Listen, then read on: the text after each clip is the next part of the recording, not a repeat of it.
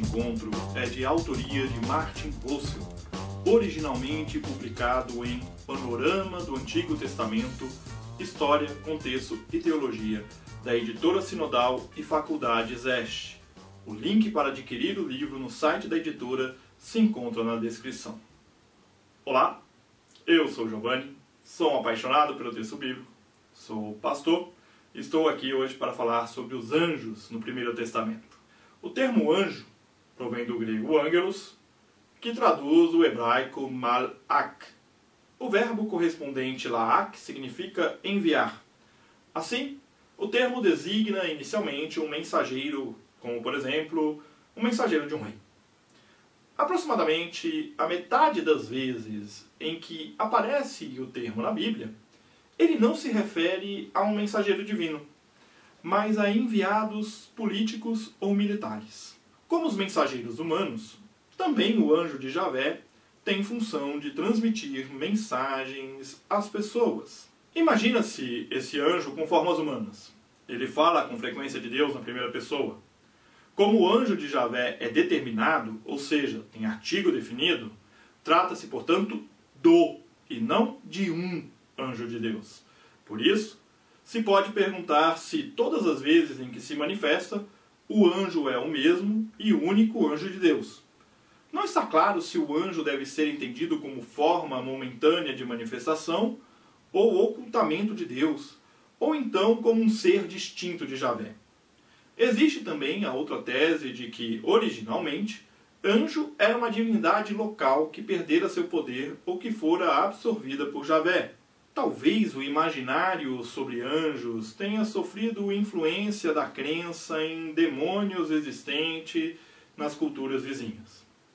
Uma angiologia desenvolvida, na qual todas as afirmações estão ordenadas em um sistema, ainda não é oferecida pelo Antigo Testamento.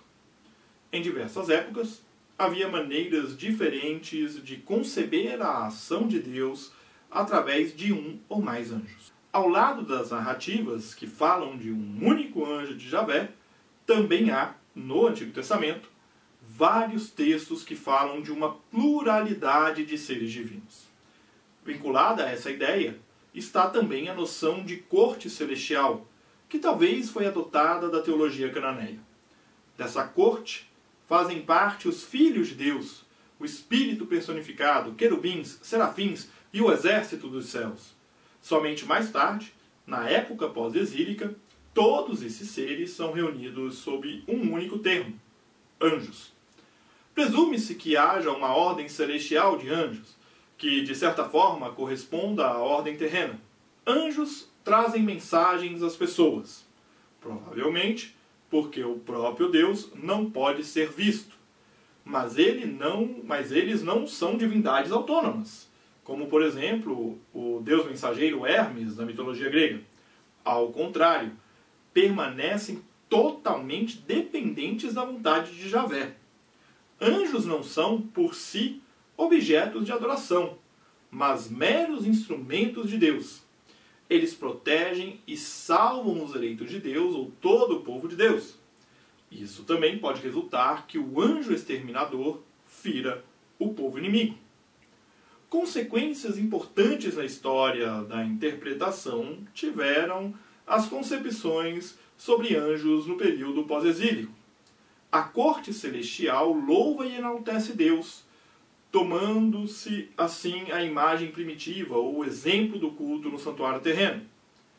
Preservaram-se, por exemplo, em Qumran, hinos e instruções bastante tardios destinados aos cultos dos santos no céu os chamados cânticos do sábado. Especialmente próximos de Deus estão quatro ou sete arcanjos, cujos nomes podem variar. O termo arcanjo somente é mencionado no livro grego de Enoque. Os números 4 e 7 estão baseados provavelmente nos quatro lados do trono, em consonância com Ezequiel 1 a 3, e nos sete planetas então conhecidos. A miúde mencionam-se, já no Antigo Testamento, Miguel, Rafael e Gabriel. De acordo com o livro de Daniel, abaixo desses anjos há vários outros seres angelicais, cada um vinculado a um determinado povo. Os conflitos entre eles correspondem às batalhas entre os respectivos povos. Miguel, o príncipe dos anjos, de acordo com Daniel 10, 13, 12 1, é, de modo destacado, responsável pela proteção de Israel. Ele também zelará para que aconteça a glorificação escatológica dos justos em Israel. Os adeptos da seita de Qumran estão certos de que os anjos os ajudarão na batalha final entre mal e a comunidade dos justos. Os anjos subordinados aos arcanjos ainda têm a tarefa de explicar as visões provenientes de Deus. Nesse caso, são chamados de anjos intérpretes. Nessa função, eles são encontrados nos livros de Daniel, em especial Zacarias. Mas o homem, em Ezequiel 40, já exerce função semelhante. O anjo intérprete é característico das fases tardias da profecia israelita, que aponta para a apocalíptica. Nessa não há mais visão que seja compreensível sem a ajuda da esfera divina. No período intertestamentário, as especulações sobre os anjos aumentam. Surgem ideias cada vez mais refinadas sobre natureza e atuação dos anjos. Por exemplo, os anjos são considerados assexuados, santos, imortais, têm asas e receberam o dom do conhecimento divino. Deve-se mencionar também a ideia da queda dos anjos, derivada de Gênesis 6, 1 a 4, e acrescida no motivo da mediação de conhecimentos secretos aos seres humanos, que foi amplamente expandida no livro de Enoque.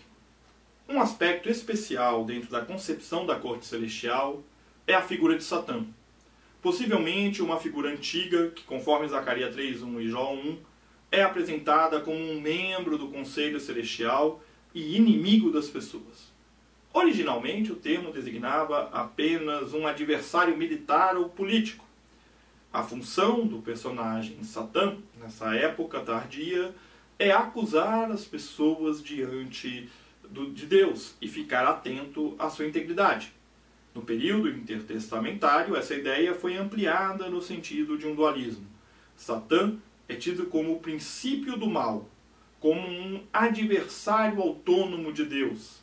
A versão grega traduziu Satã por diabolos, aquele que confunde, perturba, de onde advém a palavra diabo. A origem do ideário sobre anjos é obscura e controvertida. Contudo, podem se sinalizar motivos para sua ampliação nas épocas exílica e pós-exílica. Com a crescente transcendência de Deus nessa época, havia o perigo de não se poder mais expressar com a devida clareza a solicitude de Deus para com as pessoas, o seu povo eleito. Essa distância foi superada com o recurso aos anjos, através dos quais Deus procura agir. Eu espero que esta conversa sobre os anjos no Primeiro Testamento te motive a conhecer melhor a palavra de Deus e nós continuamos juntos, aprendendo com Jesus a leveza de viver. Um grande abraço. Você ouviu o podcast Café com Alecrim. Eu sou Giovanni Alecrim, pastor da Igreja Presbiteriana Independente do Brasil e um apaixonado pelo texto bíblico e eu convido você a conhecer melhor os meus conteúdos em giovannialecrim.com.br. Um grande abraço e seguimos juntos aprendendo com Jesus a leveza de viver.